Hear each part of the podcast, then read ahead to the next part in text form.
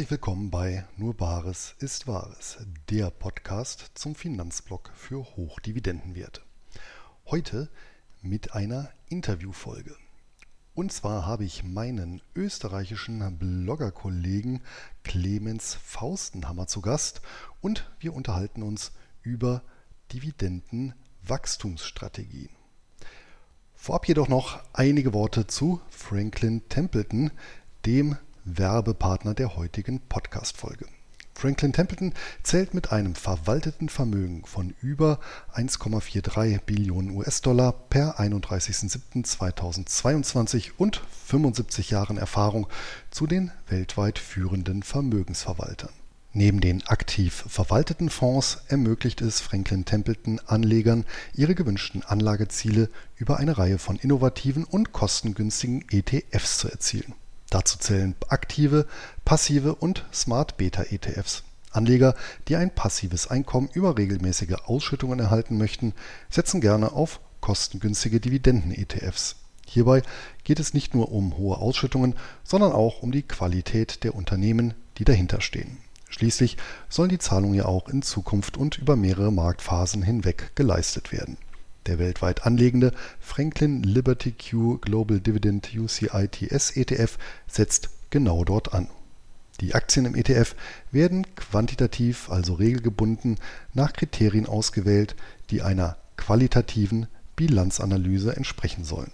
Dazu gehören zum Beispiel die Profitabilität, die Gewinnzyklik und der Verschuldungsgrad des Unternehmens. Als Anleger hast du so die Möglichkeit, eine regelmäßige Dividendenrendite quartalsweise zu erzielen. Willst du mehr zu dem Dividenden-ETF von Franklin Templeton erfahren? Dann empfehle ich dir meine Podcast-Folge 129, wo ich im Geldgespräch mit Markus Weyerer über die Dividendenstrategie spreche oder einen Blick auf die Internetseite von Franklin Templeton unter www.franklintempleton.de und die obligatorischen rechtlichen Hinweise gibt es unter www.franklintempleton.de-podcasts. Und damit gebe ich ab zum heutigen Interview. Heute bei mir im Geldgespräch zu Gast habe ich einen Bloggerkollegen, der zumindest an den Finanzmärkten meine Leidenschaft teilt, nämlich Dividenden. Allerdings liegt sein Schwerpunkt weniger auf Sammelanlagen und Einkommenskonstanz als vielmehr auf Einzelwerten und Dividendenwachstum. Und zu diesem Komplex schreibt er nicht nur regelmäßig unter dividendpost.net. Für seine Seite hat er auch einen kennzahlenbasierten Wertpapierfilter programmiert und dem Publikum frei zugänglich gemacht. Und so sprechen wir heute über das Dividend Growth Investing und zwar mit Schmäh. Hallo nach Wien und herzlich willkommen, Clemens Faustenhammer. Hallo Luis oder Servus, sollte ich lieber sagen. Ja, äh, freut mich hier heute bei dir zu sein quasi im Anti-Ibiza-Format, nämlich bei vollem Bewusstsein und Wohlwissen, dass das hier auch der Öffentlichkeit äh, zu Trage ge wieder gezeigt wird und zur Verfügung gestellt wird. Ja, ja sehr schön. Ich freue mich besonders, ja, ähm, mit dir auch mal jemanden vorstellen zu können, der eben auch dividendenorientiert, da kommen wir nachher noch zu, investiert, ähm, allerdings eben mit einer, ja, habe ich ja schon in der Ankündigung gesagt, unterschiedlichen Schwerpunktsetzungen, was mal wieder belegt, dass selbst so ein ja, bestimmter Anlagestil über recht viele Facetten verfügt. Aber ähm, kommen wir erstmal zu dir und äh, was mich natürlich ähm, immer interessiert, ich denke mal, ja, die Affinität zu Aktien- und Wertpapiermärkten ist äh, in der Alpenrepublik hm, ähnlich hoch wie hierzulande. Und dann stellt natürlich schon immer automatisch die Frage, wie, wie ist denn dein Weg gewesen, überhaupt an die Börse zu kommen? Ist ja eben nicht selbstverständlich. Ja, um das Thema Österreich vielleicht kurz und knackig abzuarbeiten. So hoch wie Deutschland wäre ja fast äh, bewundernswert für, für die Alpenrepublik, obwohl ich jetzt nicht als Ketzer der im eigenen Land auftreten möchte. Aber naja, die Investmentkultur ist überschaubar im Sinne von eingeschränktes Angebot an günstigen Broker-Dienstleistungen, die zumindest steuereinfach wären. Äh, eine Regierung, die das Thema Vermögensaufbau, den selbstständigen Vermögensaufbau ja, in, jeder, äh, in jedem Sinne eigentlich konterkariert und wenn dann Produkte auf dem Markt fördert, die ja einer Versicherungs- und Bankenwelt Branche eher zugutekommt als dem Investor. Nichtsdestotrotz, ähm, ja, Eigenverantwortung ist auch das Stichwort, warum ich mich mit dem Investieren auseinandersetze. Musste aber in der ähm, in dieser Zusammenhang eigentlich schon sehr früh in der Familie auch erfahren, was heißt zu viel Monat am Ende des Geldes. Ähm, vom Team her ist das Thema Investieren durchaus ähm, mit einem persönlichen Wert von mir, nämlich Freiheit auch verbunden, ähm, gefühlte Freiheit. Und ja, ähm, das Dividend Growth Investing, ich hoffe, wir verwenden halt nicht zu viel Anglizismen, um dein Wohlbefinden nicht zu sehr einzuschränken, ja. ja. Aber wir werden, ich muss dich trösten, auf den einen oder anderen Begriff nicht vorbeikommen, aber ja, wir bleiben ja. in der Sprache Goethes. Ich bin Kummer gewohnt, was das angeht, äh, zumal ja ich mich ja mit vielen Nischen beschäftige, wo es tatsächlich äh, ja schlichtweg auch nicht möglich ist, deutsche Begriffe zu benutzen. Berühmtes Beispiel sind ja die Preferred weil wenn ich die halt wortwörtlich übersetze, als äh, Vorzugsaktien, das wäre ja halt eben falsch, weil es eben den Kern der Sache nicht treffen würde. Ich könnte jetzt natürlich anfangen, ähm, neue Begriffe zu kreieren, ja, aber dann äh, wäre wie, dann würde dann wiederum die, der Informationsgehalt leiden, ja.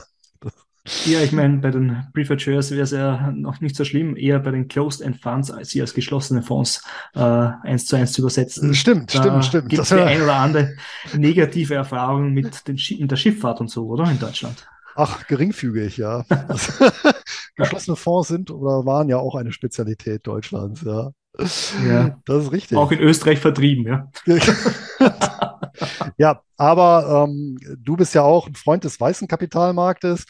Und äh, hier haben wir ja wirklich den großen Vorteil, wir bewegen uns eben ja in einem äh, sagen wir, transparenten äh, Umfeld. Das, das äh, verhindert natürlich nicht äh, die ein oder andere Pleite. Siehe Wirecard, ist jetzt auch noch nicht so lange her.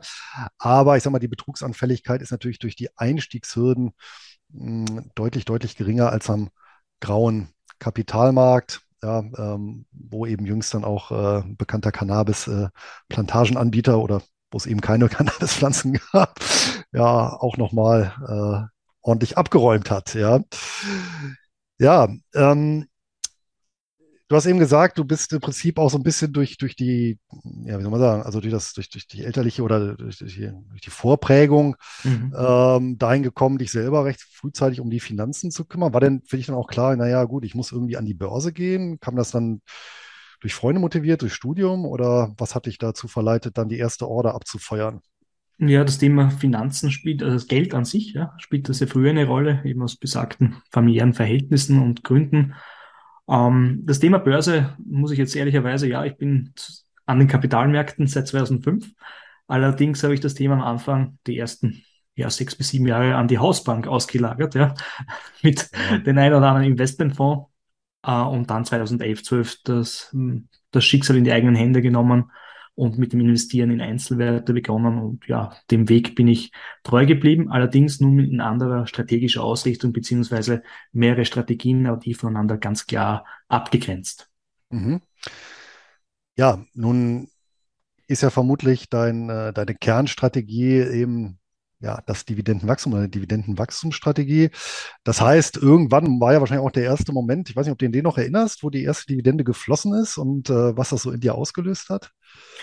Ja, ähm, es müsste Roche gewesen sein, ja, also einer der wenigen Schweizer, also einer der überhaupt wenigen europäischen Dividenden-Champions oder Dividendenaristokraten, das heißt über 25 Jahre kontinuierlich wachsende Dividende.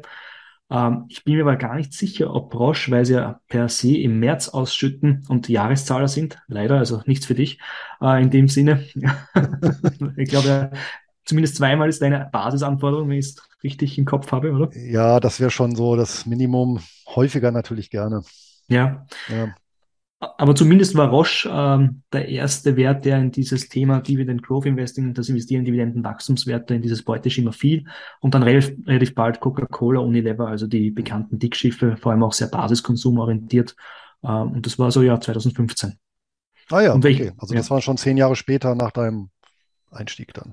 Ja, beziehungsweise äh, drei, vier Jahre später, mit dem ich mich äh, für das also, Investieren in Einzelwerte ja, entschieden habe. Ja. Genau.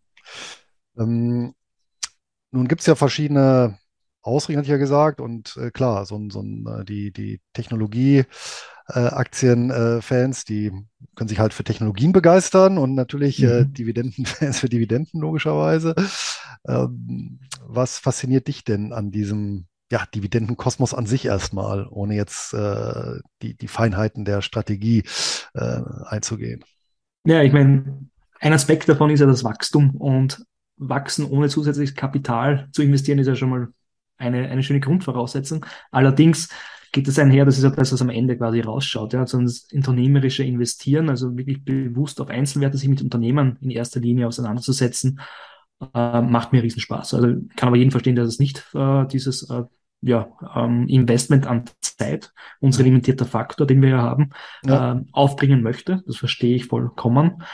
Aber, und das gilt unabhängig jetzt ähm, von den von den Instrumenten, die man benutzt, dieser Zinseszinseffekt, der Compounding-Effekt, ja. Und mhm. der ist einfach imposant, wenn man sich den S&P hernimmt, 1960, 10.000 Dollar investiert, würde man heute, wenn man jedes Mal Dividende reinvestiert hätte, bei 5 Millionen US-Dollar liegen.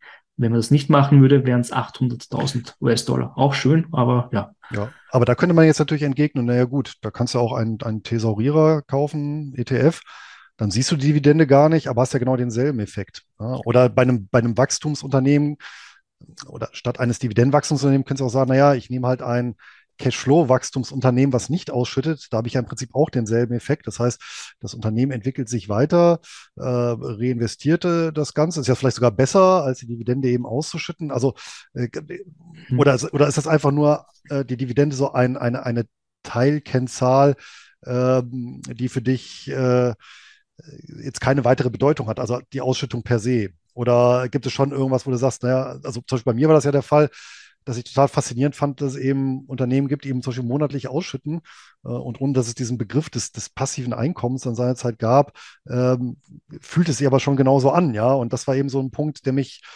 äh, jetzt weniger rational als eben so, ja, emotional gepackt hat. Ähm, Gab es bei dir so einen ähnlichen Moment? Ähm, naja, natürlich ist es äh, sehr angenehm, wenn diese, der Cashflow wieder zurück aufs Rechnungskonto wandert, ja, bei einem Unternehmen. Du hast vollkommen recht. Ähm, es geht um Thesaurierung in dem Sinne, aber es geht um den Effekt, was mich fasziniert an Investieren in, in, in dieses, ähm, in den Aspekt von Ausschüttern, dass du siehst, wenn du reinvestierst permanent, was am Ende, und ich würde sagen 60 Jahre, wird sich bei mir nicht ganz ausgehen, ja, äh, na, vielleicht doch, schauen wir mal, was die statistische Lebenserwartung sagt, äh, dann ist es einfach ein, ein gravierender Effekt, äh, des Reinvestierens. Was du meinst mit der Dividendenauszahlung im Sinne von Faszination, in dem Sinne, dass man sich eventuell, und das wird auch gerne ja äh, dieses Bild äh, tradiert, ich kann mir davon einen Handyvertrag am Anfang leisten, dann vielleicht sind das die Versicherungskosten, alle Versicherungspolizen, die man hat, im nächsten Schritt allfällige Fixkosten in der Immobilie bis zur, ja, da bin ich jetzt nicht mehr so der, der Fan davon, finanziellen Freiheit, weil da wird es schon schwierig, vielleicht bleiben wir bei der finanziellen Unabhängigkeit. Aber nochmal, um den Wert der persönlichen Freiheit zu leben, spielt das Thema Dividenden bei mir persönlich eine sehr ja, tragende Rolle. Okay. Verstehe. Ähm, wo siehst du denn persönlich äh, oder grundsätzliche Vor- oder Nachteile, sich überhaupt auf eine Dividendenstrategie einzuschießen? Jetzt mal unabhängig davon, äh, welche Parameter man beim, mhm. bei seiner eigenen persönlichen Dividendenstrategie festlegt, finde ich, und bleiben wir bei den positiven Punkten, das Thema, ähm, man hat einen ganz klaren strategischen Fokus für sich.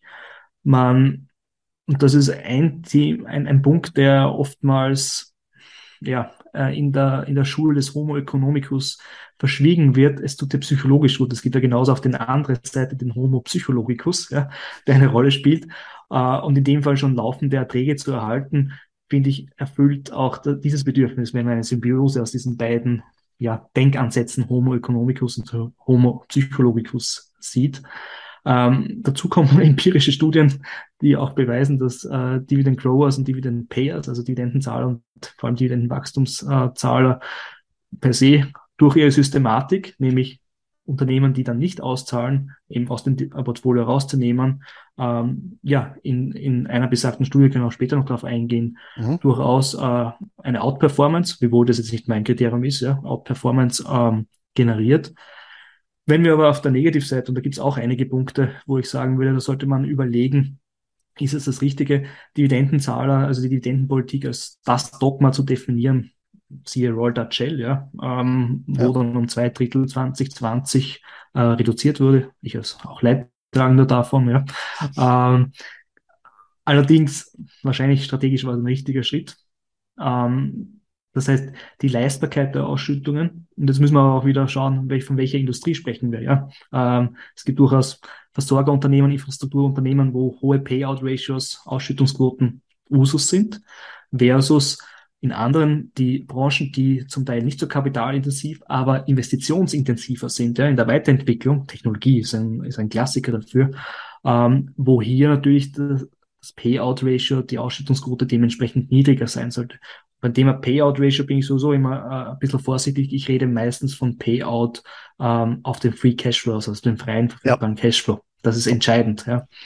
Ja. Ähm, Magst du vielleicht noch ja. mal ganz kurz erläutern, weil das auch immer wieder ein Punkt ist, der angesprochen wird. Äh, erreicht mich auch immer wieder die Frage, wie kann es sein, dass Firma XY Dividende zahlt, obwohl die einen äh, Verlust ausweisen in der Bilanz, in der Gewinn- und Verlustrechnung? Ja, gerne. Mhm. Ähm, ein Punkt ist ja ein, ein Verlust so einen Stichtag. Ich glaube, das ist immer ganz wichtig, wenn man seine Bilanz anschaut, ja, das ist eine Stichtagsbetrachtung. Ja. Äh, vor allem ist es dann jetzt, weil jetzt vor kurzem auch wieder die, die Quartalssaison war und bei einem Wert ähm, Fastenal, ja, das äh, Free Cashflow Payout Ratio auf über 130 Prozent war, auf das Quartal bezogen. Ja. Also ich würde da jetzt nicht immer gleich automatisch die Alarmglocken äh, bei mir schrillen, wenn ich das Thema äh, lese. Wir müssen halt unterscheiden auch von Branchen. Wenn ich jetzt zum Beispiel in die Finanzbranche gehe, dann ist das Payout Ratio auf den Gewinn essentiell und nicht freien Cashflow, ja, weil ähm, das ist halt äh, brancheninhärent.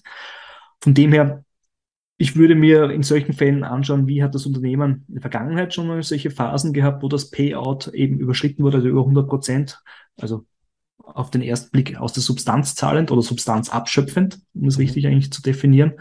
Auf der anderen Seite, ähm, wie gesagt, bei Branchen, Unternehmen äh, ist es auch eine, eine gewisse Zyklik, die zu beachten ist.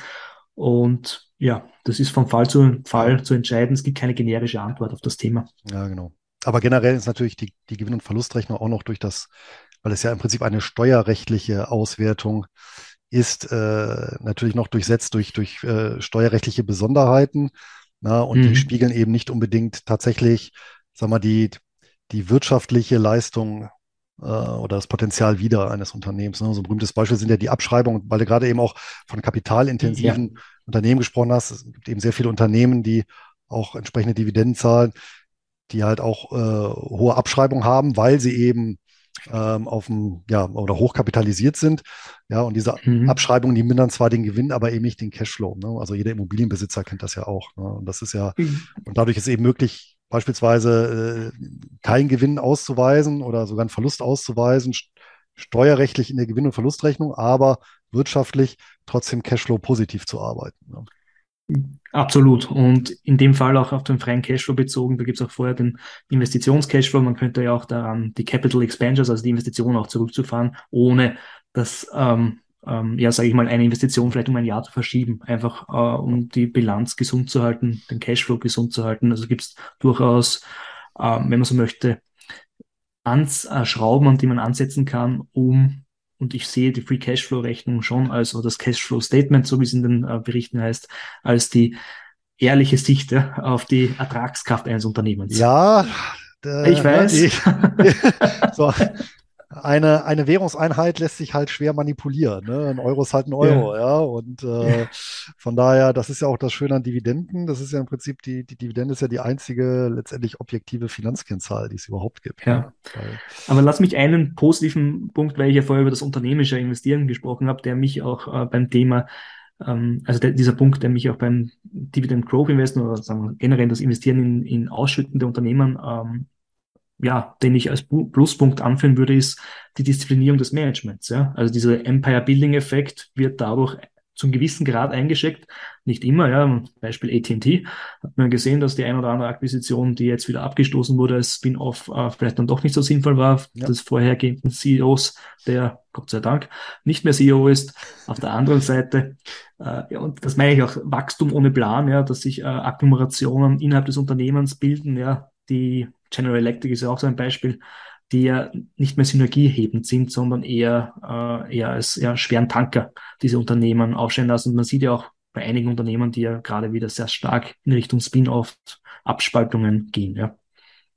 Ja, logisch. Ne? Also irgendwann hat man dann so Gemischtwarenladen dazu gekauft. Das ist natürlich so eine, mhm. so eine Gefahr, ähm, weil da natürlich äh, erinnert mich dann immer so ein bisschen an diese, es gibt ja viele asiatische Holdings, ja, die ja wirklich so äh, sehr horizontal ausdiversifiziert sind. Äh, aber in Europa ja. und Amerika ist das ja eigentlich eher untypisch. Und äh, die Versuche, die wir ja gesehen haben, ich meine, Daimler war ja auch so ein bekannter Versuch, so eine Welt AG äh, zu zimmern, äh, das ist halt eben in die Hose gegangen. Und erst nachdem sie wieder darauf konzentriert haben, was sie eben gut können, nämlich solide Autos zu bauen, dann, dann ging es ja auch wieder aufwärts. Ne? Aber halt die Ehe und die Scheidung war natürlich vorher sehr teuer und äh, hat die Aktionäre sicherlich ähm, ja, ein Kleinwagen gekostet, je nach, je nach Engagement. Das war mit, mit, äh, mit Chrysler damals, oder? Genau, es war mit Chrysler. Ja, Chrysler, ja, ja. Richtig. Ja.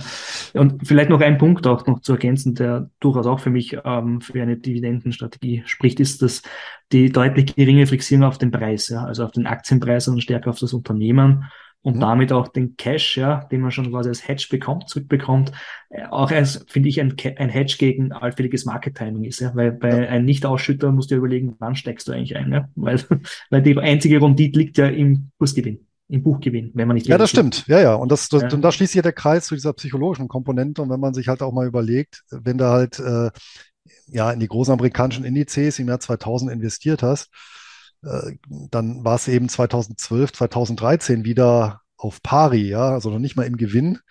Ja, und ähm, das ist ja dann schon ganz, ganz schwere Kost. Also da muss man schon ganz, ganz hart gesotten sein, um dann zwölf oder 13 Jahre durchzuhalten. Wenn du zwischendurch nicht, also zumindest irgendwie eine, also auch eine Zahlung bekommst, ja. Also äh, ich persönlich für meinen Teil kann mir das oder weiß ja auch, äh, dass es viel, viel leichter ist zu ertragen, so eine Schwächephase, wenn ich zumindest regelmäßig meine Ausschüttung bekomme, die ja zumal auch deutlich, deutlich geringer schwanken als die Kurse. Ja, und ähm, vor dem Hintergrund sind wir da auch wieder ja, bei der Durchhaltefähigkeit. Ne? Ja, in dieser Phase war das im S&P 500, also in den Nullerjahren, die, die einzige Ertragskomponente. Genau, äh, ja. Die Dividende, ich glaube im Durchschnitt waren es knapp 2%, ja, also auf den S&P ja. jetzt gerechnet in der Zeit. Ähm, sonst war da nichts ja, in, den, in dieser Dekade. Ja, nun hast du ja in der nächsten oder in der folgenden Dekade, hast du eben selber gesagt, auch angefangen mit deinen Einzelwerten und du bist ja noch, glaube ich, sehr, sehr schnell übergegangen oder hast so diese Dividendenwachstumsstrategie für dich entdeckt. Ne? Mhm. Und ähm, nun ist ja ein Nachteil, äh, wenn man jetzt natürlich jetzt zurückblickt, ja, in den Rückspiegel guckt, das ist natürlich immer einfach.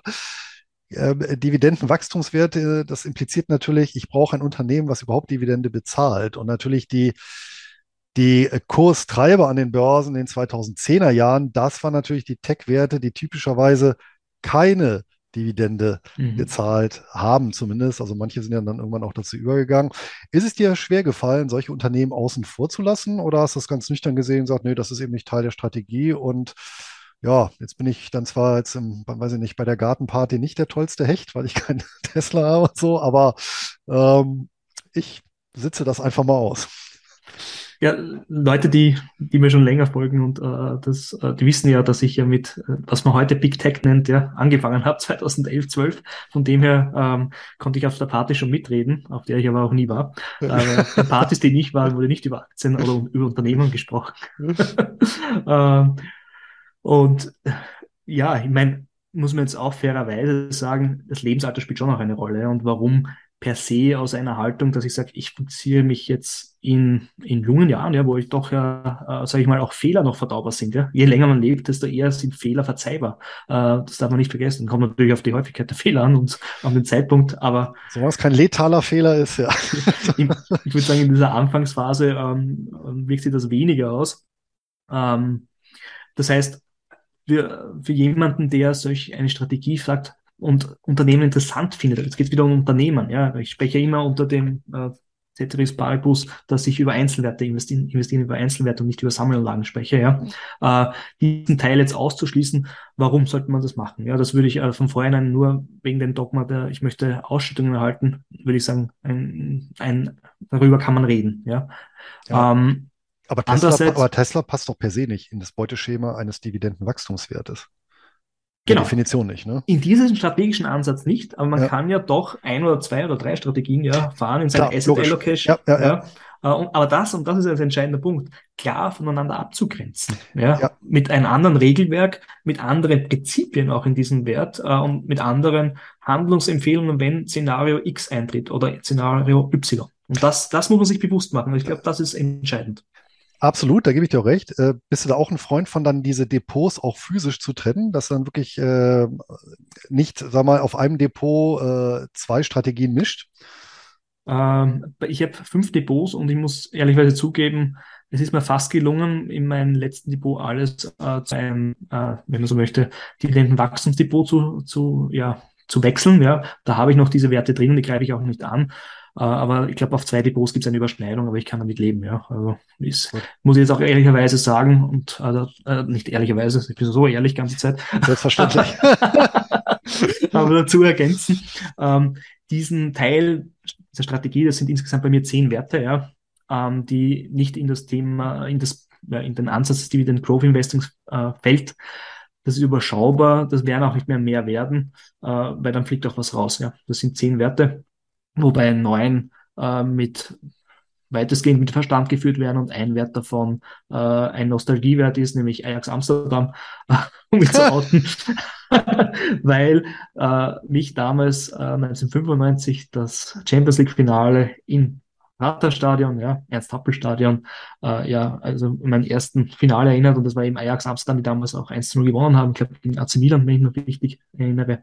Und ja, das hat aber jetzt auch nichts mit dem zu tun, was wir eigentlich hier sprechen. Absolut in Ordnung. Ich halte ja auch einen einzigen Nostalgiewert, äh, weil das eben auch ist ein, ein Produkt, mit dem ich mich also voll identifiziere, aussehen, weil die Firma eine, eine so ja, 700 Jahre alte Geschichte hat und ja, und auch noch hier in der Nachbarschaft sitzt. Ja, mhm. Also von daher da habe ich dann auch gesagt, da muss ich dann auch eine kleine Position halten. Ja.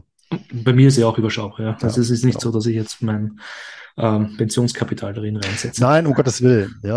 Aber äh, das Schöne ist, äh, ich bekomme tatsächlich eine Naturaldividende, weil es sich um eine Brauerei handelt. Ja. Sehr praktisch. ich würde auch meinen, das Geschäftsmodell von Ajax Amsterdam funktioniert seit über 50 Jahren, ja, seit ja, ähm, muss man ja wirklich sagen, ja. Ähm, und ist auch schon oft kopiert worden. Äh, ein Verein, der spielt ja auch in Deutschland und hat einen österreichischen Sponsor, äh, der sowas ähnliches probiert mit der Filiale in Salzburg. Aber lassen wir das Thema. Ja, mir fällt auch gar nicht ein, welchen Verein du meinst. okay, kommen wir nochmal zurück. Ähm, gehen wir mal jetzt in Medias Res ein bisschen. Und ähm, ich meine, jetzt hast du ja erläutert, ähm, wie du eigentlich hingekommen bist zu dein, dein, dein Dividendenwachstumsstrategie und mhm. ähm, ja, warum du das machst und dass es eben eine von mehreren Strategien ist, aber schon deine Hauptstrategie. Ähm, magst du vielleicht mal so die, was sind jetzt hier so die, die wesentlichen Eckpfeiler deiner oder allgemein einer, einer, einer Dividendenwachstumsstrategie? Mhm. Ich glaube, hier auch einmal vorwegzuschicken, äh, Dividendenwachstumsstrategie könnte durchaus überlappend sein mit einer äh, High Yield oder High Income oder einfach nur Income Investing Strategie, ja, ja. Äh, wo du in deinen Gebieten quasi ist. Äh, ich kann auch gerne ein paar Werte auch nennen, die ja durchaus auch, glaube ich, in dein Beuteschema fallen. Was hier wichtig ist, äh, ist einmal Dividend Growth Investing äh, ist eine ziemlich ähm, fade Angelegenheit. Ja. Äh, ich habe irgendwo mal auf einem amerikanischen Blog gelesen, es ist so, wenn man der Farbe an der Wand zuschaut beim Trocknen. Ja. ja. Ist, ist, aber Income, ist aber Income Investing im Kern auch. Ne? Also im Gegenteil, wenn es zu spannend wird, würde ich mir immer Gedanken machen. Ja, aber Income kommt schon mal mehr rein am Anfang. Ja? Ich glaube, das ist auch ein, ein wesentlicher, wenn wir zwei Parameter hernehmen, um jetzt diese beiden Strategien voneinander abzugleichen, obwohl sich, wie gesagt, äh, durchaus Überlappungen hat, ist es das Dividendenwachstum pro, per anno, ja, über einen gewissen Zeitraum versus, und dieses versus möchte ich eigentlich jetzt nicht unterstreichen, aber einfach weil es der Einfachheit, Einfachheit halber geschuldet ist, eine Dividendenrendite, die vielleicht äh, da deutlich geringer ist, weil man das Vertrauen auch hat. Das ist auch sehr viel Vertrauen in das Unternehmen durch ein funktionierendes Geschäftsmodell, durch einer eventuellen Marktführerschaft oder zumindest in den, in, als Top-Unternehmen innerhalb dieser Nische-Branche, ja, ähm, laufend den Cashflow zu erhöhen und damit am Ende des Tages seine Anteilseigner am höheren Cashflow auch partizipieren zu lassen, durch wachsende Dividenden. Mhm. Jetzt kann man aber sagen, es gibt ja auch Dividendenwachstumswerte, wenn man es so einfach in die Schublade reinsteckt, die durchaus ähm, eine hohe Dividendenrendite haben. Ich denke hier an eine Enbridge, ja, vor allem Kanada, eine äh, ja. Algonquin, ein Versorger, eine BCE, ja, die haben auch alle Dividendenwachstumsraten, die jenseits der fünf Prozent auf die letzten fünf Jahre ist, per anno, ja, äh, deutlich höher bei Enbridge zum Beispiel. Es gibt eine App, wie die, die früher äh, höher rentiert hat, mittlerweile hat sie der Markt ja auch entdeckt, ja, Ich glaube, die sind schon lange weg von einem 5% Dividendenrendite. Oder ja. in, äh, in Großbritannien eine äh, Legal and General. Ja? Das sind die auch jetzt wieder vor kurzem 5% Dividende erhöht hat. Also wir haben hier Überlappungen und das ist, glaube ich, ganz wichtig, diese ein Fundamentalismus hier rauszunehmen, Dividendenwachstum. Äh, weil wenn man mich jetzt, wenn man mein Portfolio ansieht, dann wird, wird man auch Werte entdecken, die per se definitiv nicht in ein Dividendenwachstumsportfolio passen, aber in ein weltdiversifiziertes Portfolio. Und hier denke ich an den Rohstoffbereich, eine Rio Tinto, eine PHP Group. Äh, den Teil möchte ich abdecken, ja, entlang der wirtschaftlichen Wertschöpfungskette. Und sehe ich genauso als Teil, weil sie halt eben zyklisch sind, aber dann auch, und das hat man in den letzten drei, vier Jahren gesehen, massiv die Dividende anheben. Und wenn man einen Durchschnittswert heranzieht, sind wir da auch locker zweistellig. Das heißt, eine Rio Tinto beispielsweise wäre für dich, äh, die habe ich ja beispielsweise auch beim Sparplan-Depot, also auch mhm. durchaus aufgeben aufgrund der Ausschüttung. Da würdest du auch sagen, das ist letztendlich ein Dividenden oder kann man definieren als Dividendenwachstumswert, wenn man das so im Mittel definiert, ähm, weil es eben ein Zykliker ist, kann man auch nicht erwarten, das ist ja auch vollkommen logisch, dass der wie jetzt äh, eine Legal General, die ja ein ganz langweiliges Versicherungsgeschäft haben, also langweilig jetzt in Anführungsstrichen, ne? ähm, und daher eine, eine, eine, sehr hohe Konstanz fahren können, ist ja anders als ein Rohstoffförderer, wo die Preisnotierungen ja wirklich teilweise extrem schwanken. Ne? Extrem schwanken, aber essentiell für eine funktionierende Wirtschaft. Genau. Äh, ist ja. vor allem in China, in dem Fall von Rio Tinto, ja.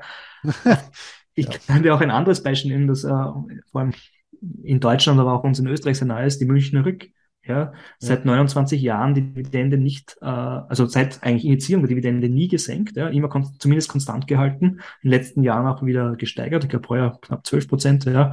Ähm, nur weil sie jetzt ein Jahr eine Dividende aussetzen, heißt es, äh, Entschuldigung, nicht aussetzen, sondern nicht anheben, also konstant halten, heißt es ja nicht, dass ich jetzt dogmatisch diesen Wert aus meinem Depot äh, rausschmeiße. Ich möchte den weltgrößten Rückversicherer im Depot haben. Das ist so ein Beispiel für mich, ja.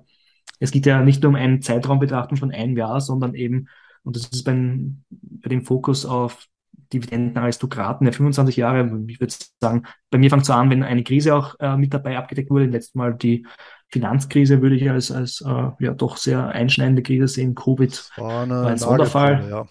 Ja, Covid war ein, ein Covid war auch ein Sonderfall, ein Sonderfall, weil da halt schon einige Branchen dann profitiert haben, andere wieder verloren. Also es hat so ein bisschen gespalten, aber ja, die Weltfinanzkrise war sicherlich eine, eine allgemeine Nagelprobe. Ne? Ja. Quer durch die Bank weg. Ja. Und, aber nochmal noch ja. aber, aber noch ja. zurück, äh, bevor, wir, bevor wir uns hier in Details äh, verlieren. Ähm, das heißt, also Punkt eins ist ja erstmal, du hast ja gesagt, du investierst ausschließlich in Einzelwerte. Ne? Mhm.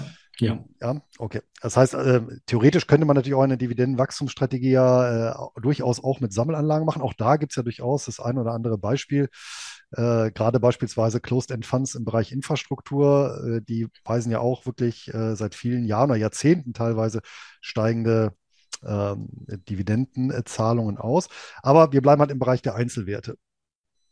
Ähm, hast du dann eine, eine bestimmte Portfoliogröße für dich definiert, wo du sagst, ich habe 20 Titel und damit ist Schluss oder 25 oder 30 oder äh, gibt es eine Bandbreite oder auch wenn ich was finde, was mir gefällt, kaufe ich dazu oder wie machst du das? Äh, letzteres. Ähm, ich okay. schränke mich nicht ein. Ja, ich habe hier wirklich ähm, derzeit über 90 äh, Dividendenwachstumstitel oder Ach, du meine nein, Bitte. nicht nur Dividendenwachstumstitel, auch Einzelwerte, ja. ja. Warum? Und ich glaube, das ist ein, ein, ein springender Punkt und das sieht man auch, wenn man äh, auf den Einschlägen Foren, Blogs, ja, in, vor allem in den USA auch liest, diese Begeisterung für die Unternehmen an sich, ja. Äh, es, es steht ja. hier nicht nur im Vordergrund, aber natürlich ist es wichtig, ja, was kommt am Ende äh, des Quartals oder während des Quartals, ja, sind ja in Amerika vorwiegend äh, Quartalszahler, ähnlich wie in Kanada, äh, rein, sondern aber auch, wie läuft das Geschäft? Ja, macht das Geschäft ähm, ähm, ja, es, laufend Gewinn, Gewinne, Cashflows vor allem, ja, sind sie in der Lage, äh, mit ihren Produkten, ihren Innovationen am Markt eine gewisse Stellung Warren Buffett hat ja den Begriff des Burggrams sehr geprägt, ja. Äh, wiewohl wir in Mitteleuropa ja eher die äh, Höhenburgen haben, ja. die, die ja. deutlich schwerer noch einzunehmen sind, ja. Ähm, Aber das sind so Punkte, ja, die eine Rolle spielen. Ertragskraft. Von dem her, für mich äh, habe ich mich auf die, habe mich auf keine Größe festgelegt und ich werde den Teufel tun, das auch zu machen, weil wenn mir ein Unternehmen gefällt, ähm, es liegt auch dahinter ein Regelwerk, ein, ein, ein, ein, ein Monitoring, das semi-automatisiert ist, sagen wir so, mit gewissen Werten. Das ist dann auch nicht so ein großer Aufwand, den man sich immer vorstellt, dass 90 Einzelpositionen äh, mich tagtäglich, ganz im Gegenteil, ich habe einen Fulltime-Job, ich habe zwei Kinder, äh, bin glücklich verheiratet und auch so das ein oder andere Hobby noch, ähm, das geht sich schon aus. Ja. ja, offensichtlich ein sehr glücklicher Mann. Das ist ja schon mal sehr gut. Ja. Hoffentlich ja. nicht nur der Mann, ja. Davon gehe ich mal aus. Also, das heißt, du führst ja quasi schon so eine Art Dividend-Post-Fund, ja. Also bei 90 Titeln, das ist ja schon äh, ganz ordentlich. Ähm, gut, wie, wie wählst du die denn aus? Ich meine, äh, wir haben hm. weltweit 15.000 mehr oder weniger investierbare Einzelwerte. Ähm, jetzt hast du ja auch selber einen entsprechenden Filter äh, programmiert. Äh, mhm. Kann ich auch mal jedem empfehlen, wirklich auf dividendpost.net mal auszuprobieren. Das ist intuitiv bedienbar ähm, und nach verschiedenen Kriterien lässt sich da filtern. Aber äh, wie, wie, gehst, wie kann ich mir das vorstellen? So, jetzt hast du da, meinetwegen, jetzt hast du neulich noch 89 Werte, wie ist denn jetzt der 90. dazugekommen? Äh, filterst ja. du den ganzen Markt nach bestimmten Kriterien und sagst dann, von dem, was übrig bleibt, gucke ich mir sag mal, solche, solche subjektiven Faktoren an wie Burggraben oder wie Management oder meinetwegen auch, äh, äh, weiß nicht, das Sternzeichen des, äh, des äh, Vorstandsvorsitzenden oder solche Sachen? Äh, letztes auf alle Fälle nicht. Ja. Äh, ich nicht froh, wenn ich den, den, den Namen kenne. Ja. aber, aber vielleicht noch ganz kurz auch ergänzend. Ähm, der, der, der Dividend Growth Investing Screener ist ein Screener, und jetzt wird auch hoffentlich bald das Multifiltering gehen, ja, der vor allem die, die wirklich qualitätsgesicherte Wachstumsraten in meiner eigenen Datenbank zeigt, weil hier sehe ich einfach oft unterschiedliche Zahlen, die sich nicht, ähm, ja. die, äh, die ich nicht nachvollziehen kann. Ja. Sie sind auch aktuell, sie sind noch vorwärts gerechnet ähm, und man hat halt noch, ich habe da noch die Marktkapitalisierung drin, die Dividendenrendite ähm, und einen dritten Wert, äh, den ja, aktuellen Marktpreis, wo mir der nicht so wichtig ist, aber die, die beziehe ich über eine äh, Schnittstelle noch, aber der Rest kommt aus der eigenen Datenbank. Von dem her, es ist jetzt kein, das sind die besten Dividendenwachstumsaktienfilter. Äh, es ist einfach, um sich einen Überblick zu schaffen und was ähm, die bekannte David Fish Liste nicht abdeckt, die deckt vor allem den US-Markt ab. Ja, vielleicht ja. David Fish List könnten wir auch nachher verlinken, ähm, wo Werte gesammelt werden, die zumindest fünf Jahre kontinuierliche Dividende angehoben werden. Bei mir sind es zehn Jahre. Dafür habe ich eben auch Kanada, Großbritannien, Europa drinnen, also die westliche Hemisphäre, wenn man so möchte. Ähm, das biete ich an. Äh, zum Thema, wie wähle ich Werte aus? Ja, ich schaue mir am Anfang wirklich das Unternehmen an. Ich schaue mir das Geschäftsmodell an. Ähm, probiere mal ein Grundverständnis zu schaffen, was nicht immer ganz einfach ist, offen und ehrlich, bei einer bei, Pharmawerten, ähm, ja, habe ich das falsch studiert äh, und ich werde mich auch nicht mehr äh, der, der Muße hingeben, mich da jetzt zu tief einzuarbeiten, aber es gibt ja dann auch den fundamentalen Teil, ja, Verschuldung, Profitabilität, vor allem Trends, man kann ja Trends ablesen. Ähm, Profitabilität, Verschuldung habe ich genannt ähm, Wachstum auf eben Umsatz, Umsatz, die Topline, die Bottomline mit dem Gewinn, aber eben auch den Free Cashflow sich anzusehen. Das ist ja alles stand, Gott sei Dank, ja, in Amerika standardisiert, ja, nach dem, ähm, nach den SEC-Filings, die ja, ja, da berichtet werden, in dem Fall die 10K-Berichte, ja. Ähm, ja, das ist der eine Aspekt. Was schaue ich mir noch an bei einem Unternehmen? Du hast das Management genannt. Ja, da kann ich nur immer jeden empfehlen, der in Einzelwert investiert. Bei, bei einer deutlich äh, monopol monopolistischen äh, Suchmaschine das Management, den Namen und vielleicht Skandal oder Scandal auf Englisch dazu einzugeben, ob da was äh, aufpoppt. Ja. Ähm, das Thema Burggraben, ja, spielt eine Rolle. Vor allem, wenn ich jetzt an die Eisenbahngesellschaften denke, das ist ja ein, ein Oligopol. Und da würde ich mich dann doch vielleicht auf die ersten beiden konzentrieren, wenn auch die Wachstumsraten passen natürlich. Das wäre also so ein Beispiel. Und ja, man schafft sich halt damit einen Überblick über das Unternehmen, versucht das Unternehmen zu verstehen, versucht Trends heraus abzulesen. Und wie ich persönlich nun diese noch, noch nicht definierte Größe an mein, äh, meines Portfolio manage oder meine Investments allok allokiere, ja, ist einerseits natürlich schon auch ähm, Sektor, Branchen. Länder, Währungsräume, als auch, und oft nicht so erwähnt wird, aber Unternehmensgröße eine Rolle spielt. Ja. Und gibt ja auch diesen. Das heißt, du strukturierst das Depot auch schon genau nach diesen, nach solchen ja. Faktoren. Du achtest darauf, nicht, weiß ich nicht, nicht zu großer USA-Anteil, nicht zu viel Small Caps oder Large Caps und äh, ja. etc. pp. Genau, also ich habe, ich führe hier ein schnörkelloses Excel, ich habe kein Portfolio-Performance, ähm, wo ich das eingebe, die Daten einmal, also diese Grunddaten, die ändern sich ja auch nicht. Natürlich, Marktkapitalisierung ändert sich manchmal, das kann man mittlerweile auch äh, automatisiert in ein Excel reinspielen, bekommt man dann, ich meine, ist jetzt nicht kriegsentscheidend, offen und ehrlich, ähm, aber ich schaue dadurch, dass ich Klumpenrisiken vermeide. Das ist das wichtigste Diversifikation. Diversifikation ist das einzige Mittel, äh, soweit es mir bekannt ist, um unsystematische Risiken zu managen. Ja? Weil systematische Risiken, die treten ein. Da kann man, da, da kann ich wenig tun, aber da, bei unsystematischen Risiken kann ich äh, durch Diversifikation mitigieren. Das heißt, ich möchte keine Klumpen haben. Was heißt das vielleicht in, in, in Zahlen gesprochen? Äh, maximal zwei, zweieinhalb Prozent auf eine Portfoliogröße. Ja, Invest, immer auf den Invest gerechnet. Ich rechne nie mit Marktwerten. Ich rechne mit investiertem Kapital und dementsprechend ein Rebalancing spielt mir jetzt weniger die Rolle, weil ich laufend investiere, aber dann immer diese Sektorallokation auch im Überblick habe. Ja. Also ich meine, jetzt in den letzten Monaten sind die Finanz also Werte aus, dem, aus der Finanzbranche nicht so gut gelaufen. Das ist doch äh, übergewichtet. Zwar noch immer nicht über den Basiskonsum, aber hat sich, glaube ich, von Platz drei auf Platz zwei zum Beispiel verschoben. Ja. Genau, wollte ich nämlich gerade fragen, was, wie, wie, sind denn momentan so die, die, welche Branchen sind am stärksten vertreten aktuell im Portfolio? Ja, vielleicht noch ein Aspekt, noch eigentlich ja? eine Branche, die ich äh, mit einer Sammelanlage nicht abdecke. Und das oh, hängt aber mit bin gespannt. der sehr, und da gehe ich wieder auf mein Eingangsstatement ein, investitionsfeindlichen äh, Steuergesetzgebung, nämlich für Real Estate Investment Trusts in Österreich. Du kennst, glaube ich, das Thema, oder? Ja, ich habe äh, schon viele Österreicher klagen hören ja. über diese um, ähm. Problematik. Ne? Die sind, glaube ich, als intransparent klassifiziert bei euch. Ne? Ja, als sogenannte, sogenannte nicht-Melle-Fonds, auch Schwarzfonds genannt. Ja. Äh, im, im, Stimmt, nicht äh, transparent war der, der deutsche Begriff, ja, richtig. Ja, ja. Ähm, ähm, ja, von dem her, das decke ich zum Beispiel über, über ein ETF, Exchange, Exchange Trade Fund ab. Ähm, be beziehungsweise, und jetzt um die Gesamtallokation auch wieder Vermögensbilanz auch genannt, ja, zu sehen. Äh, ich bin ja doch investiert auch in Betongold, äh, Eigenimmobilien und von dem her kann ich das auch, obwohl da schon einige spannende Einzelunternehmen sind, äh, muss ich halt da in den sauren Apfel beißen und ein ETF äh, ja, bevorzugen. Wieder nicht, okay. Ja, ähm, also das ist jetzt ein Aspekt der, der Allokation. Du hast genannt, äh, gefragt nach, wie schaut die Branchengewichtung aus. Ähm, ganz groß ist der Konsum, ja, sowohl aus zyklischen und auch aus, aus dem äh, nicht zyklischen Konsum, also Basiskonsum. Ja. Ähm, klassische Werte, ich habe vorher Unilever, glaube ich, genannt. Äh, das wäre ein Wert zum Beispiel davon. Dann äh, kurz danach mittlerweile Finanzwerte. Hier bin ich aber, ähm, wenn ich jetzt meine 90 Titel hernehme, dann glaube ich, sind davon 25 aus dem Finanzwesen. Ja. Warum?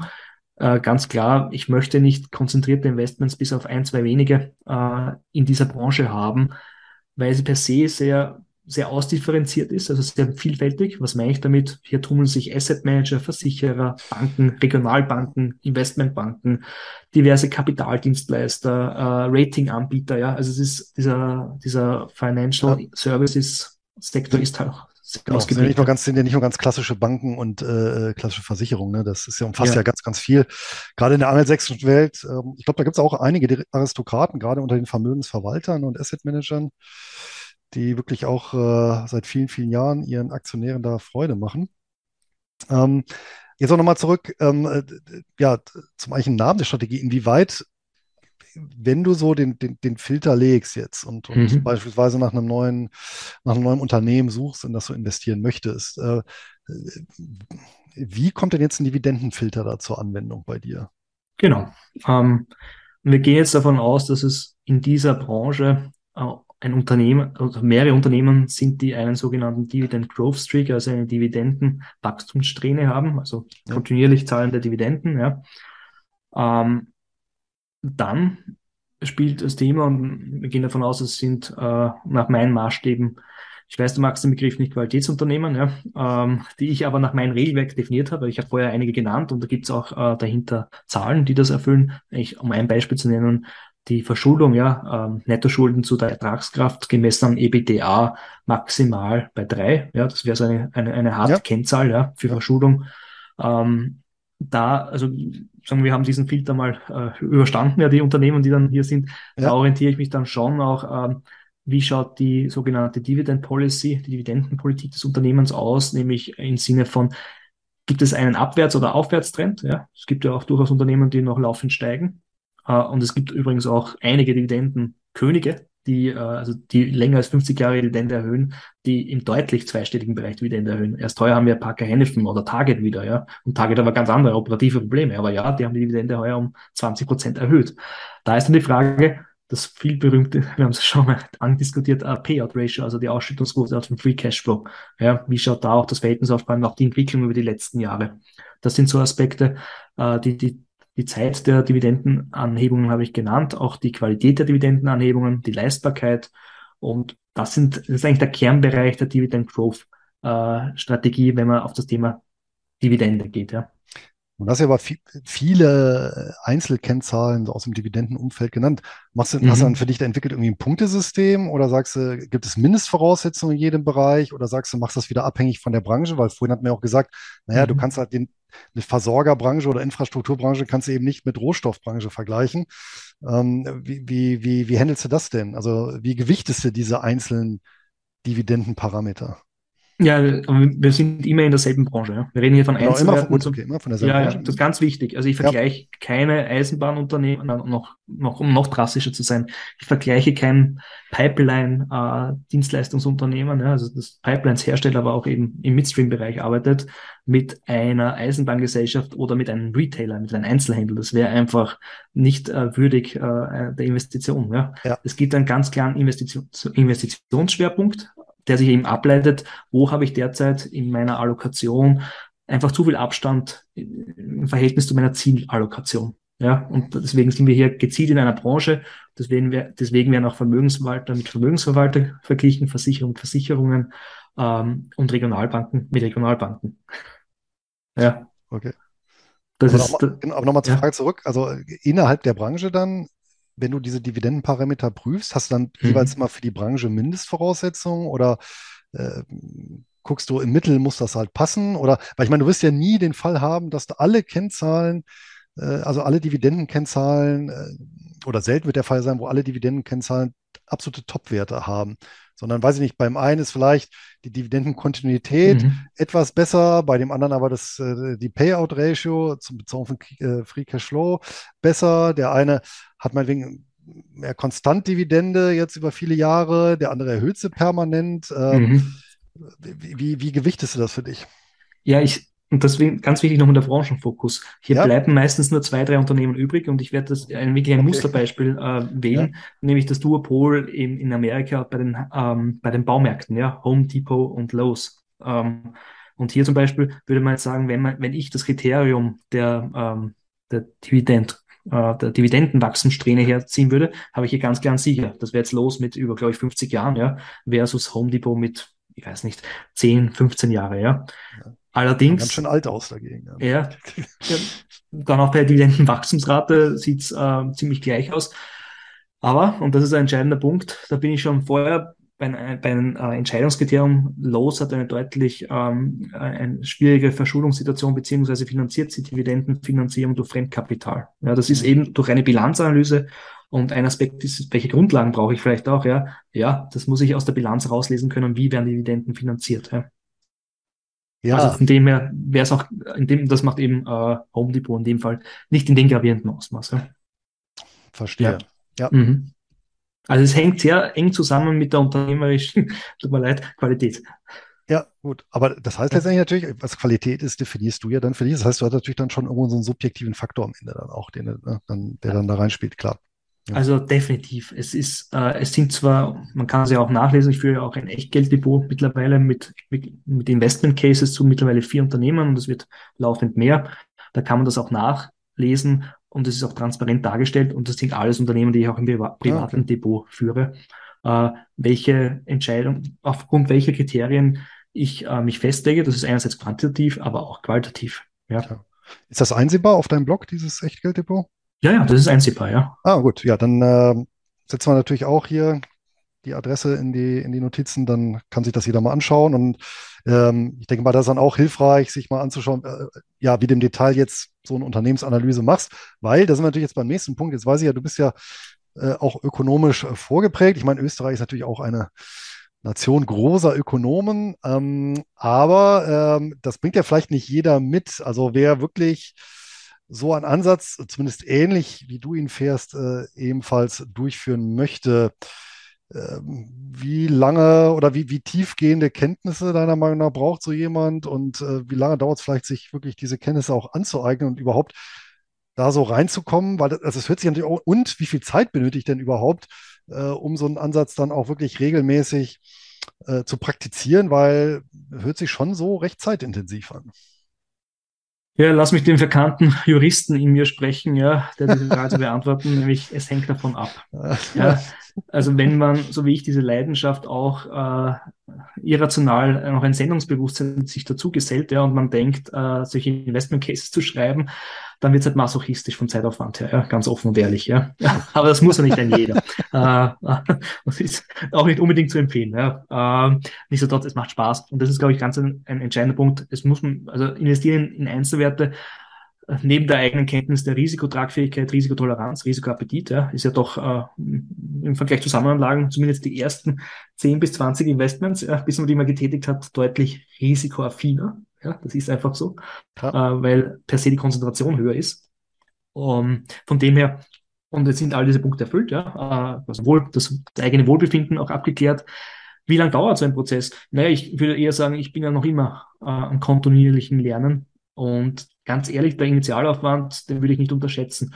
Warum? Äh, es ist, äh, ich mal, eine Grundkenntnisbilanzanalyse. Jetzt gibt es natürlich tolle Tools mittlerweile, die die Screenings äh, anbieten und Kennzahlen ausweisen und diese Rohdaten in, eben in Kenn Kennzahlen transformieren. Trotzdem brauche ich ja Verständnis, was heißt diese Kennzahl? Ja? Was, was heißt da die Tendenz, der Trend in dieser Kennzahl? Ähm, das ist ein Punkt. Ein anderer Punkt ist, ja, ähm, das Lesen von, da bin ich zwiegespalten, das Lesen von, von diesen Geschäftsberichten. Jetzt sind wir uns offen und ehrlich, eine Analystenschar von Menschen beschäftigt sich damit, er leitet davon allfällige Kursentwicklungen ab. Wir werden hier nicht mehr den, äh, ja, das, das, das große Geheimnis drin finden. Allerdings zu verstehen, was macht das Unternehmen, wie funktioniert das Geschäftsmodell, welche Risiken sind für das Unternehmen, das gehört dazu. Ja, also das, dann würde ich äh, durchaus, gibt auch Checklisten äh, dazu, das mir aneignen, äh, so eine Unternehmensanalyse jetzt neben den fundamentalen Teil, aber auch wirklich eine qualitative Unternehmensanalyse für sich selbst durchzuführen. Vor allem wieder subjektives Gefühl an den eigenen Parametern, sich danach auszuorientieren. Ähm, von dem her, es gibt Tools, die unterstützen dabei, technischer Natur. Allerdings äh, ist der Aufwand nicht zu unterschätzen. Ich traue mich aber nicht äh, abzuschätzen, was es auf Stundenausmaß bedeutet. Ich meine, wenn man den Initialaufwand und der subjektiv davon abhängt, äh, Fall zu Fall, ja, individuell äh, einmal erledigt ist, sich diese Kenntnis sich ähm, erarbeitet hat, gibt ja tolle Unterlagen im Internet, alles frei verfügbar, äh, tolle YouTube-Videos auch. Dann und man seinen laufenden Prozess etabliert hat, dann ist es wahrscheinlich ein Aufwand von halben Stunde, Stunde, vielleicht in der Woche, wenn überhaupt. Ja. ja. Gut. Ja. Ja, aber da gehe ich äh, mit dir. Also ich oder generell würde ich Investoren und sogar egal ob Einzelwerte, Sammelanlage, immer empfehlen, sich auch ein Buch mal zumindest reinzuziehen über Bilanzen. Weil auch eine Sammelanlage ist ja ein ökonomischer Organismus, der bilanziert. Und äh, auch das sollte man sich zumindest dann einmal im Jahr anschauen, ja, wenn man da investiert ist. Und ähm, da gibt es mittlerweile ja auch äh, viele gute Bücher, die auch für jetzt äh, nicht studierte BWLer oder VWLer ähm, das Zahlenwerk gut aufbereiten und ja, also dieses System der doppelten Buchführung erläutern, was ja, muss man ja sagen, auch nicht so ganz intuitiv zugänglich ist. Ja, und dann eben ähm, noch die beiden Rechnungskreise, halt Gewinn- und Verlustrechnung und Cashflow-Rechnung. Dann, dann hat man eigentlich so dieses, dieses Triumphirat, ja, was, ja. Äh, was, was an Zahlenwerk äh, ja, man heranziehen kann. Und ich gebe natürlich auch recht. Ich meine, ich weiß gar nicht, wie, wie viel Zehntausende Analysten es gibt, mit, mit, mit, mit wie viel Hardware und sonstigen, mit Fachkompetenz ausgestattet, die nichts anderes machen, als Unternehmen hier zu scannen und ähm, die Wahrscheinlichkeit, dass, dass man selber etwas findet, was übersehen wurde, ist doch relativ gering, ja. Das stimmt schon. Ja. Würdest du denn empfehlen, ein, also klar, ein Regelwerk, hast du ja selber gesagt, das Wort, also ein mhm. Regelwerk zu erstellen, empfehle ich auch grundsätzlich, egal für welche Strategie. Ähm, und das Ganze auch nochmal so zu verschriftlichen, um ja, um dann auch in das Thema dann äh, entsprechend reinzukommen, wenn ich sowas angehen möchte? Ah ja, also in Form von Investment Cases. Das kann auch nur fünf ähm, Punkte sein, ja, die man sich aufschreibt, weil der Zahlencheck ja automatisiert über das System, über die Tools, die man halt nutzt, ja. Er, er fällt ja. aber so, warum, so dieses eigene Warum, ja, des Investierens, also doch das hart erarbeitete, hart erarbeitete eigene Geld, das man investiert, auf alle Fälle aufschreiben. Ähm, und das muss ja nicht, es kann ein Word sein, das kann eine Sprachnachricht sein. Ja, mittlerweile haben wir die Medienvielfalt, äh, die, die uns da unendliche Möglichkeiten ja bietet. Ähm, ich vielleicht, was auch noch interessant ist und zu erwähnen, die Infrastruktur muss halt stehen, ja. Das heißt, Broker mit Verrechnungskonto, ähm, allfällig würde ich schon empfehlen, ähm, bei, bei Einzelwerten Investor Relations sich bei diesen, ähm, wie nennt man das auf Deutsch, E-Mail-Benachrichtigungsdienst, äh, E-Mail-Alerts, ja, sich zu registrieren und da schon auch am Ball zu bleiben. Ähm, den Selektionsmechanismus einmal auszudefinieren, Prinzipien festlegen. Ich glaube, das ist ganz wichtig, ja. Weil Prinzipien ist ja verbunden mit Handlungsempfehlungen, ganz Unterschied zu ja, Werte. Ja, ja. Die Werte können durchaus äh, subjektiv richtig sein, aber objektiv dann im Retrospekt falsch. Ja? Äh, bei Prinzipien ist ja ganz klar auch eine Handlung damit verbunden. Ich glaube, das ist auch so ein Unterschied, den man äh, damit auch äh, sagen kann, weil man immer vom Mindset redet. Ja, Mindset ist schön, aber es geht auch um das Tut mir leid, Louis, ja. Englisch Attitude, die Attitude. Ja. ja, jetzt gibt es mir aber. Ja. aber wirklich, die Umsetzung, ja. Die Umsetzung. Ja, das ist ganz, das würde ich schon noch als, als eine Basis sehen des Ganzen. Und natürlich äh, nochmal subjektiv, äh, individuell gesehen, der, der Anlagehorizont. Ja. Ich glaube, hier muss man ganz ehrlich unterscheiden, für wen ist eine Dividendenwachstumsstrategie geeignet. Der Gedanke kann ja auch generationsübergreifend sein, auch wenn man äh, ja in seinen 50er, 60er, 70er Jahren ist. Wenn es generationsübergreifend ist, spielt das Thema, kann das durchaus auf die nächste Generation mit sehr viel Freude äh, äh, dann übergeben werden. Ja, wenn äh, die Generation äh, zumindest so weit vorbereitet ist, mit dann 90, 100, 200 Titeln dann auch umzugehen. Ja. ja. Ähm, aber nochmal eine andere Frage zur Infrastruktur, was mhm. eben auch angesprochen hast. Äh, gibt es irgendwas, was ich vielleicht beim Broker noch beachten sollte? Geht das vielleicht sogar mit den jetzt kostengünstigen Neo-Brokern? Ich glaube, Trade Republic beispielsweise gibt es ja mittlerweile auch in Österreich. Könnte man so einen Ansatz damit auch abbilden oder sagst du, naja, das ist schon zu sehr abgespeckt? Also ich brauche schon einen etwas, äh, wie soll man sagen, internationaler aufgestellten Broker, also da, wo ich mehr Börsenplätze auch international direkt handeln kann. Ja, ähm, nur zur Ergänzung für die österreichischen äh, Hörer des Podcasts. Wir haben äh, in, zwar British Republic in Österreich, aber nicht steuereinfach, leider, ja.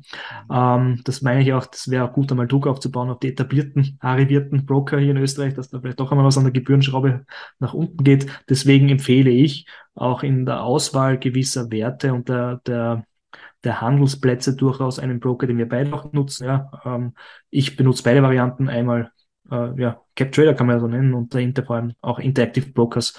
CapTrader aus dem Grund, wenn ich Beratung brauche ähm, und Interactive Brokers schon seit längerer Zeit. Ja. Von dem her, ähm, weil das Thema Gebühren doch auch, ähm, es macht halt, sage ich mal, einen Unterschied, ob ich um 2 US-Dollar äh, mit 300, 400 US-Dollar aufstocken kann oder bei einem arrivierten Broker äh, 2, 3, 4 Prozent von der Transaktionssumme aufwende für so eine kleine Option. Ja, das Von dem her viel zu viel, ja, genau. Ja, viel zu schon. viel, ja. Also die Kosten spielen da schon, schon mit rein und ja, auf jeden Fall ist man da äh, sehr gut aufgestellt und äh, kann dann auch so ein bisschen partizipieren ja. an den Konditionen, die institutionelle Anleger dann auch erhalten. Das ist sicherlich nicht äh, verkehrt. Und ja, von daher, ähm, ja. Genau. Und ähm, ich, ich, nehme ja an, diese Screener, dadurch, dass sie auch international laufen, ich meine, da kommen ja vielleicht auch Werte mal, weiß ich nicht, in Australien oder in Kanada hat es ja auch schon angesprochen, oder mal ein Wert aus Singapur oder keine Ahnung, Korea. Weiß ich nicht. Nein, äh, Nein. Äh, wirklich westliche Hemisphäre im Sinne von äh, angelsächsischer Raum. Leider ohne Australien, aber steht auch auf der Agenda, ja. Ähm, plus äh, den einen oder anderen Europawert sind eh nicht so viele, die seit zehn Jahren die Dividende erhöhen. Ähm, aber doch auch ein paar interessante Werte dabei. Ähm, vor allem auch aus der Schweiz, ja. Gibt es ja doch einiges. Und was ich noch sagen möchte, ja, zum Thema äh, Neobroker, ja, möglich, aber am Handelsplatz lokale Währung, ich bin ein Fan davon, ich handle immer in der lokalen Währung, weil ich ja. auch den Cashflow dann in der lokalen Währung, weil ich ihn ja auch reinvestiere, ja. Das ist ja. der entscheidende Punkt äh, und hier nicht die äh, Konvertierungskosten tragen möchte von ähm, lokaler Währung, nehmen den kanadischen Dollar auf Euro. Das ist äh, in, jetzt in der Phase noch nicht wichtig. Von dem her ähm, eingeschränkt, ja sicher, die Handelbarkeit dieser Titel ist möglich über Neobrokern, aber alles nur zu Eurokursen. Ja. Ja. Jetzt haben wir noch einen anderen Punkt natürlich. Wenn Dividendenwachstum, wie gesagt, heißt ja auch, es fließen Dividenden, Thema Quellensteuer, wie sehr achtest du darauf? Weil da ist natürlich die Schweiz ähm, ja auf der einen Seite unvorteilhaft, weil sie halt eine hohe Quellensteuer abziehen. Ähm, ich meine, 30 Prozent sind das. Auf der anderen Seite allerdings haben die den Vorteil, die erstatten auf Antrag sehr schnell und äh, recht unkompliziert zurück. Ähm, gibt aber andere Länder, wo das nicht so ist. Das Musterbeispiel ist ja Italien, ja, wie man es nicht macht, ähm, sodass sich eigentlich ja letztendlich italienische Werte, also, aus, also zumindest aus Dividendeninvestoren-Sicht ja eigentlich verbieten. Ähm, sind das auch so Faktoren, die du berücksichtigst, oder sagst, naja, bei dieser Dividendenwachstumsstrategie, da spielt diese Quellensteuerproblematik gegebenenfalls jetzt nicht so die Rolle? Ja, äh, sie erledigt sich dadurch, da ja in Frankreich, glaube ich, zwei Werte in meinem Screener sind, die über zehn Jahre Dividende erhöhen und in Italien genau einer, von dem her danke, das Thema hat sich gegessen. Äh, Enel oder Eni bei Italien? Nein, äh, äh, Reply. Ja, ah, okay. Ja, äh, ähm, von dem her, die Quellensteuer, ja, spielt bei mir ein Thema, bevor, bevorzugt angelsächsischer Raum, aber hängt auch mit der, mit der Dividendenkultur, wenn man so möchte, ja, Shareholder-Kultur da zusammen ganz stark. Ich glaube, da sind wir ganz äh, selten, äh, gleich gepolt, ja, was das Thema betrifft. Das hört sich so an. Äh, auch meine ja, Euro-Investments halte ich ja in Grenzen, weil ich ohnehin äh, in dreifacher Hinsicht Pension, also betrieblich, staatlich hoffentlich, ja, schauen wir mal, und als auch privat äh, in Euro meine Pension erhalte, die Immobilie in Euroland habe, plus mein Gehalt in Euroland. Von dem her spielt da jetzt das Thema Deutschland, muss man erwähnen, ja, für uns Österreich ist auch nicht so einfach, vice versa detto. Ähm, aber da hole ich mal die Quellensteuer zurück, bin ich gespannt, wie das eventuell jetzt wegen, dank des Cum-Ex-Skandals, ja, danke an alle, die da mitgemacht haben, äh, wie das sich gestalten wird in der Dokumentation. Und Schweiz hole ich mal zurück. Wie gesagt, das dauert fünf Wochen äh, vom, vom Antragstellung bis zur Überweisung auf, auf das Bankkonto. Ja, ist so, gut. Da ticken wir ein bisschen anders. Das wäre mir halt wieder zu kompliziert oder zu umständlich. Gut, aber jetzt haben wir natürlich äh, drüber gesprochen, wie, wie kann man sich so ein Portfolio aufbauen. Mhm. Nach welchen Kriterien schmeißt du den Titel wieder raus? Weil du hältst ja wahrscheinlich nicht alle für ewig. Zumindest bei 90 Titeln kann ich mir das nicht vorstellen. Ähm, ja, ähm, bis jetzt habe ich reduziert bei, bei einem Wert. Das war Royal Dutch Shell, weil ich hier einfach eine ungesunde, das war die Anfangszeit, ich habe vorher genannt, ähm, Übergewichtung. Das ergibt sich am Anfang durch Konzentration, weil man weniger Investments eingeht. Aber hier war ich ähm, ja, sehr gierig.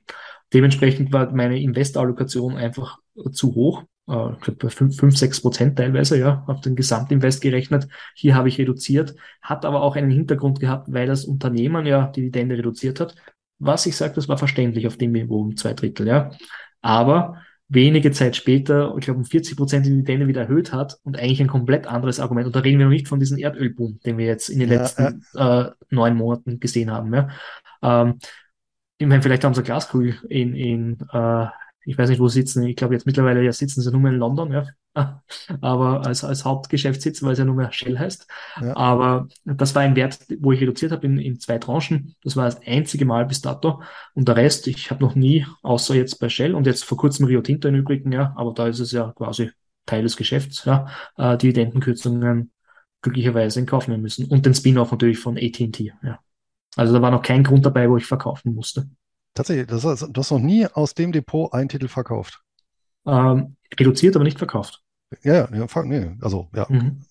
Ach ja, was wären denn, also was wären denn dann Kriterien für dich, wo du sagst, so jetzt ziehe ich die Reißleine?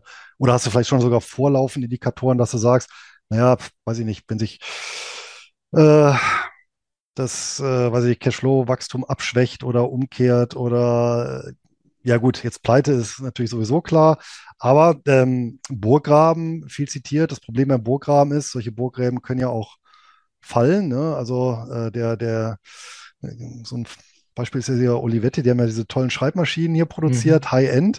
Ja, aber hat natürlich einen super Schreibmaschinen-Burggraben, nutzt halt nur nichts, als der PC dann ähm, haushaltstauglich wurde. Ja, ähm, und ähm, anderes berühmtes Beispiel, das, das fand ich sehr faszinierend. Ich war äh, mit meinem Sohn vor ein paar Wochen in einer Westernstadt Und da war so ein Nachbau von so einer Wells Fargo-Station. Ja? Und Wells Fargo, heute Großbank, war seinerzeit ja so ein Postkutschendienst. Mhm. Ja, nun gibt es ja heute auch nicht mehr, aber die haben es halt tatsächlich geschafft, sich dann doch irgendwie neu zu erfinden. Klar, da gab es natürlich dann Übernahmen, Fusionen etc. pp. Äh, aber die gibt es halt eben heute noch als, als Großbank. Ne? Und ich sag mal, als äh, klar, wenn ich halt Postkutschenbetreiber bin, habe ich auch und ja, zu konkurrenzlos günstigen Preisen habe ich auch einen super Burggraben.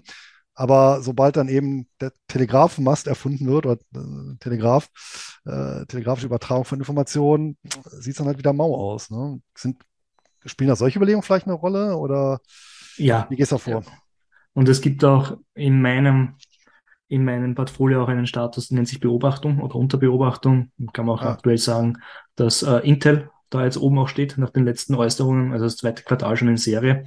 Ähm, ich könnte sagen, wo es auch so wäre, wenn ich den Titel hätte, Stanley Black Decker, ja, äh, mit einer massiven Verschuldung aktuell, die, die deutlich über mein, mein, mein Schwellenwert 3, ja, auf der vorigen Kennzahl, die ich genannt habe, ähm, ist, also da, da gibt es schon Werte, wo ich sage, ja, das ist unter Beobachtung. Also das möchte ich jetzt nicht verheimlichen. Es ist nicht so, dass jetzt alles äh, Friede, Freude, Eierkuchen im Depot ist. Da gibt es eine Unilever, die im Turnaround ist, aber sich trotzdem sehr gut jetzt hält. Ja. Also man muss in dem Fall schon auch eben, da bin ich beim Investment Case wieder, inwiefern sind diese qualitativen Punkte auch erfüllt, bevor und da achte ich dann schon auf gewisse Äußerungen beim Management, wo ich sowieso immer eine Grundskepsis entgegenbringe, weil ein Management wird nie, wie soll man sagen, wird zwar die Wahrheit, wird bei der Wahrheit bleiben, ja, aber äh, der Umfang kann durchaus eingeschränkt sein, ja, in, in mhm. Kenntnis dessen, was sie äh, sonst noch wissen. Verstehe. Ja. Was ist denn das Ziel mit deinem Dividendenwachstumsdepot, wenn wir das mal so nennen? Ähm, einfach nur, dass das Depot mhm. selber an Volumen zunimmt, wächst und gedeiht oder auch, dass du beispielsweise eine bestimmte Dividendenhöhe, jetzt in Euro umgerechnet, ähm, irgendwann erreichst, von der du dann auch über Teilentnahmen später mal leben kannst oder, weiß ich nicht, den, den, den, mhm. die Berufstätigkeit halt reduzieren. Ähm, was hast du da für ein Ziel? Ähm, ist eine wunderbare Frage und sie ist zu 100% subjektiv. Ja. Und sie ist auch auf meinen Fall jetzt, äh, nehme ich mal an, zu beantworten, ja, weil die Strategie ist ja eine individuelle Sache. Ja, äh, vor allem die Ausformung ist ja immer individuell und gerade bei Einzelwerten ja, ähm, ja. ist ja das noch einmal mit der eigenen, äh, mit der eigenen Schattierung zu hinterlegen.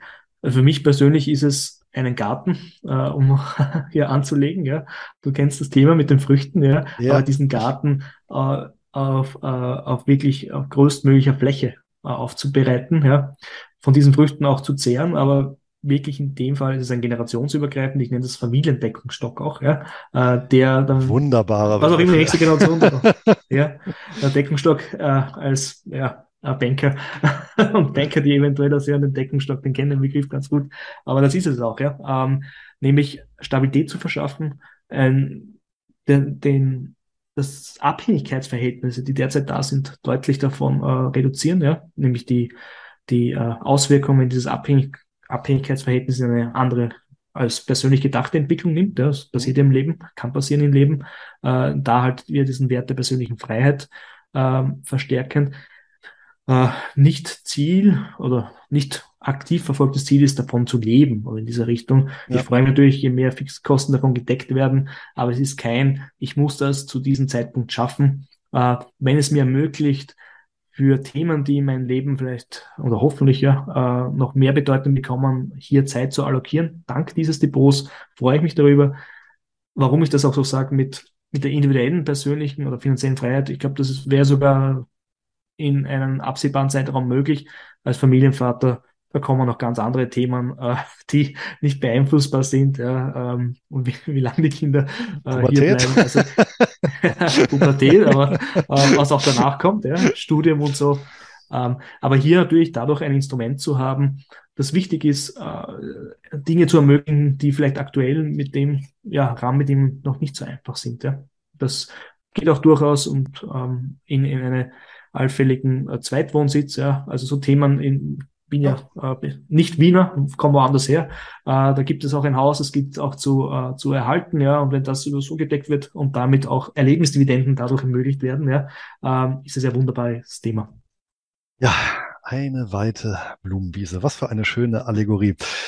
Zwei Fragen noch äh, jetzt rein finanzieller Natur zu dem Depot. Erstens, ähm, nutzt du denn, wenn du jetzt ohnehin bei Interactive Brokers und Cup Trader bist, nutzt du in irgendeiner Art und Weise noch Derivate zur Absicherung oder als, als Hebel, um die Dividende zu erhöhen äh, oder die Rendite zu erhöhen? Nein. Nein, keine, okay. Keineswegs. Gut, und die zweite Frage, gibt es denn eigentlich auch einen österreichischen Wert, der zumindest potenziell ins Beuteschema passen könnte, würde? Ähm, aus Dividendenwachstumsebene plus der Qualität des Unternehmens mit der Marktstellung als, als ähm, ja, äh, Markt, weltweit Marktführer, Wienerberger, ja, der Produzent von, von ähm, Baustoffen, vor allem in Ziegeln sehr bekannt, ja, aber auch ähm, allfällige ähm, Kunststoffrohre, ja, die vor allem im Bereich der, der Energieversorgung auch verwendet werden, ja, also bei jemandem ähm, das wäre ein Wert und wir haben noch ein Wert, ist Meyer-Menhoff als äh, führender Markt, äh, ja, Marktproduzent von Kartonagen aus erneuerbaren Stoffen. Mhm. Mit beiden, mit sehr äh, charismatischen Führungspersönlichkeiten, beziehungsweise das eine Unternehmen ist auch Eigentümer geführt, während Wienerberger das einzige Unternehmen ist in Österreich, das zu 100 Prozent eine Publikumsgesellschaft ist, das heißt zu 100 Prozent im Free Float ist, was eigentlich im ATX ja das einzige Unternehmen ist. Ja. ja, gut. Aber zumindest muss man euch äh, in Österreich ja zugestehen, dass ihr in einer Anlageklasse einen deutlichen Vorsprung gegenüber uns äh, hier in Deutschland habt, nämlich was äh, Edelmetalle angeht, mit dem äh, Philharmoniker natürlich auch eine zeitlose, wunderschöne Goldmünze. Ne? Und ich dachte, du meinst schon die 100-jährige österreichische Staatsanleihe. Ja, gut, die läuft ja noch bis äh, 2117, glaube ich. Ja, genau. Ja, ja. genau. Ähm, ja. ja, da würde ich mir doch lieber den Philharmoniker ins Depot legen oder ins Schließfach oder ins Tresor. Ja. Clemens, hab ganz, ganz äh, recht herzlichen Dank für diesen Ausflug in, äh, ja, mal eine etwas andere Art des äh, Dividendeninvestierens war mir eine Freude. Wir sind ja auch erfreulicherweise weitestgehend nicht nur in der Sprache Goethe, sondern um auch einen größeren österreichischen Autor hier heranzuziehen, ja, den Stefan Zweig, den haben wir ja gesprochen und wer sich hier über das goldene Zeitalter Wiens und Österreichs da mal einen Blick verschaffen möchte, auf die Gefahren dann auch dem eine Träne nachzuweinen, der liest dann natürlich die Welt von gestern, unsterbliches Werk. Und ähm, Wer mehr von dir lesen möchte, findet dich natürlich auf deinem Blog. Hast du noch äh, weitere Formate, irgendwas, wo wir die ähm, Zuschauer und Zuhörer darauf hinweisen können, wo sie dich finden? Ja, sie finden eigentlich alles Zentrale über meinen Blog, also sowohl das Echtgelddepot, die Investment Cases dazu, den Newsletter zu abonnieren, wenn man laufend dazu auch informiert werden möchte, auch wenn ich Unbedingt. die Transaktionen täte, tätige. Ja. Der Screener eben ist auch dort alles zentral ja. über dividendpost.net äh, ansteuerbar. Ansonsten werden wir, äh, wer wirklich kontinuierlich auch über über Wachstums, äh, Wachstum, äh, so Dividendenwachstum, ja, und äh, Dividendenerhöhungen informiert werden möchte, kann man gerne auch über Instagram, über Dead Dividend Post äh, folgen. Äh, das ist halt eher, sag ich mal, Informationsdienst, ja, ähm, und, und in dem Ausmaß bleibt es auch. und ja, ansonsten ähm, würde ich sagen, das sind die Formate und hin und wieder freue ich mich auch so wie heute bei dir zu Gast zu sein auf YouTube in Podcasts. Ähm, das mache ich immer wieder gern, um diese Idee des Dividend Growth Investings vor allem hier im deutschsprachigen Raum auch dementsprechend äh, ja, zu verbreitern. Ja. ja, auf jeden Fall super interessantes Thema, auch einige für mich neue Punkte. Äh, paar Sachen, die ich jetzt so auch nicht wusste, jetzt von dir, deinem Depot, wie du da vorgehst. Und ja, für diejenigen, die ja, sich vielleicht für diesen alternativen Ansatz interessieren, äh, sicherlich hier erste Adresse dividendpost.net. In dem Sinne, Clemens, war mir eine große Freude und ähm, ich sende die besten Grüße nach oder ins, ja, in die Außenbezirke Wiens, ja, wenn ich mich nicht täusche. Und äh, ja, freue mich äh, auf ein Wiedersehen.